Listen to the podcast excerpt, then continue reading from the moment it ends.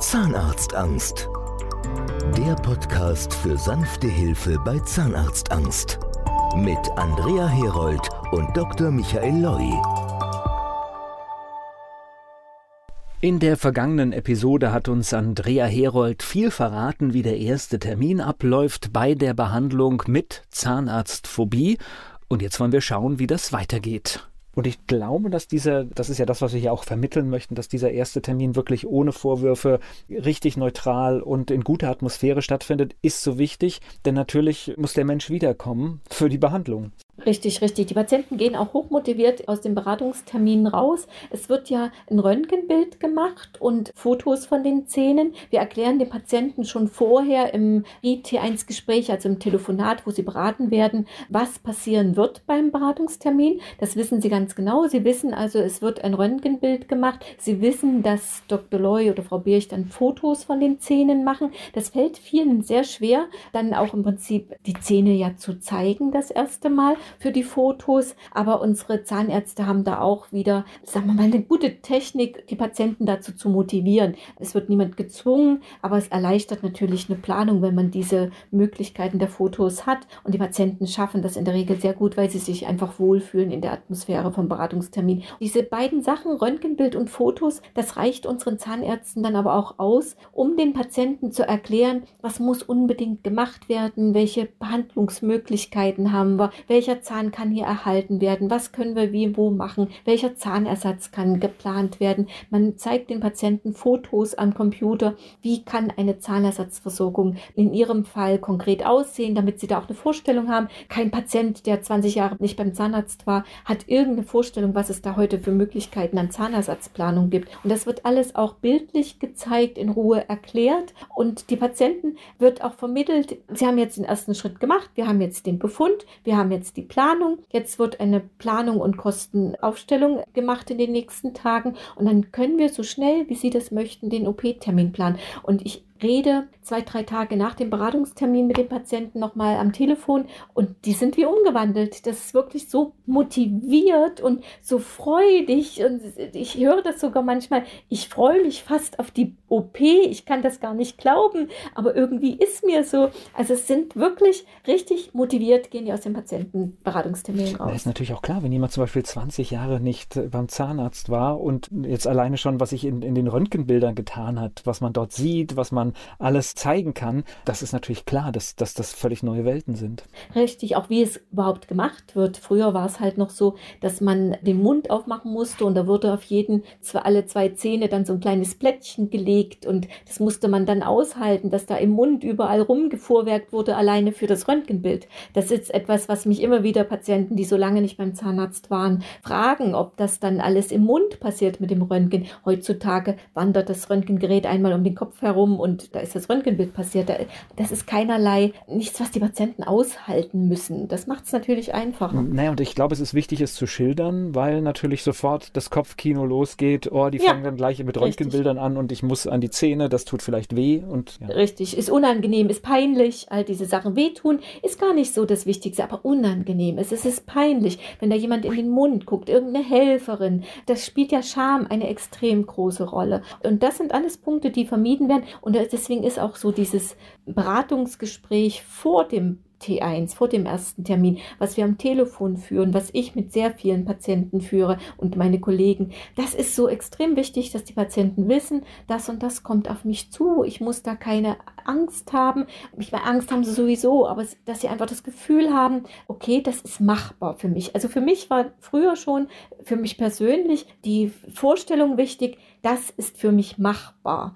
Wenn ich bei einem normalen Zahnarzt ein Kuscheltier auf den Schoß kriege, wie mir meine Patientin erzählt habe, und eine normale Zahnbehandlung trotzdem über mich ergehen muss, hilft mir das nicht. Das ist für mich nicht machbar gewesen. Aber das hier, wenn ich weiß, es passiert beim Beratungstermin nicht. Das Röntgenbild wird gemacht. Ich muss nur den Mund für Fotos aufmachen. Das realisieren dann viele. Okay, das ist machbar, das schaffe ich. Damit mache ich den ersten Schritt. Lassen Sie uns über die nächste Hürde sprechen. Bevor die Behandlung gemacht wird, kommt natürlich die Kostenfrage.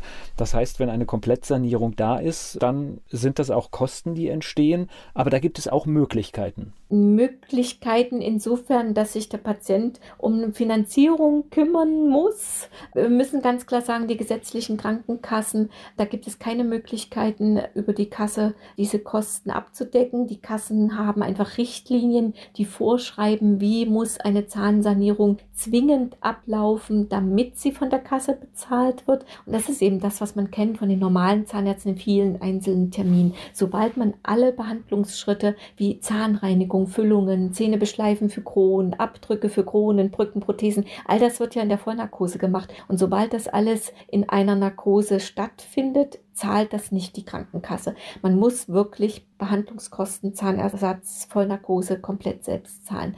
Wir können Unterstützung anbieten bei der Finanzierung. Wir arbeiten da mit Medgret zusammen. Medgret ist ein Finanzpartner, der direkt medizinische Behandlungskosten finanziert. Die machen das nicht nur bei Zahnbehandlung, sondern auch zum Beispiel Schönheitsoperationen und so etwas. Die arbeiten mit der Targobank zusammen und dort können unsere Patienten über die Höhe des Kostenvoranschlages eine Finanzierungsanfrage stellen. Ich finde das aber trotzdem ein ganz, ganz wichtiger Punkt, weil auch wenn es wirklich ein vielleicht hoher Betrag ist, man muss auch schauen, was bedeutet es für mein Leben? Was bedeutet es vielleicht für meinen Beruf? Was bedeutet es für meine Beziehung? Genau so ist es. Also ich habe das ja damals selbst erlebt. Ich habe immer so für mich so, es sind die Zähne, Zähne, ja. Aber hinterher habe ich dann gemerkt, oh Gott, es waren nicht nur die Zähne, die da beeinträchtigt waren oder kaputt waren. Das war mein Selbstwertgefühl, was kaputt war. Ich habe danach gelernt, irgendwie ein komplett neuer Mensch zu sein. Ich habe Ressourcen in mir entdeckt, die ich vorher versteckt hatte, damit ich ja nicht auffalle. Weil man will ja nicht auffallen. Man möchte ja möglichst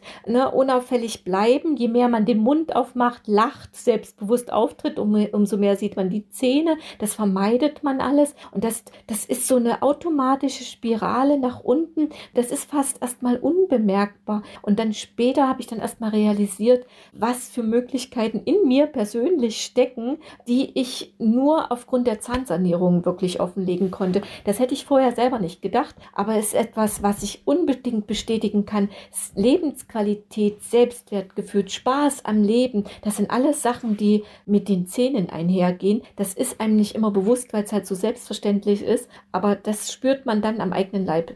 In letzter Konsequenz bei vielen Menschen kann es auch im beruflichen Leben richtige Veränderungen bringen, weil sie ah, auf einmal ja. in einer anderen Position sind. Sie haben gerade gesagt, sich verstecken zu müssen. Wenn man das nicht mehr muss, hat man mehr Chancen und dann sind vielleicht auch diese Beträge äh, unter diesem Gesichtspunkt fast zu vernachlässigen. Ja, ist richtig. Also das erzählen auch viele Patienten, dass sie beruflich fast wie gezwungen sind, jetzt endlich etwas zu tun. Viele Patienten brauchen ja diesen Auslöser. Das ist oft die berufliche Karriere, auch oftmals so Hochzeiten und solche Sachen. Aber auch die berufliche Karriere spielt eine große Rolle, weil wenn man vorwärts kommen kann und einfach das Auftreten, die Personality mitbringen muss, dann gehören Zähne einfach dazu. Und da ist das im Prinzip wie eine Investition in die Zukunft. Das ist es, auf der breiten Seite ist es eigentlich wirklich eine Investition in die Zukunft. Ich, ich glaube, dass viele Menschen, wenn sie 15 oder 20 Jahre etwas ja, vermieden haben und es dann jetzt nachgeholt haben, dass sie auch andere Dinge nachholen werden.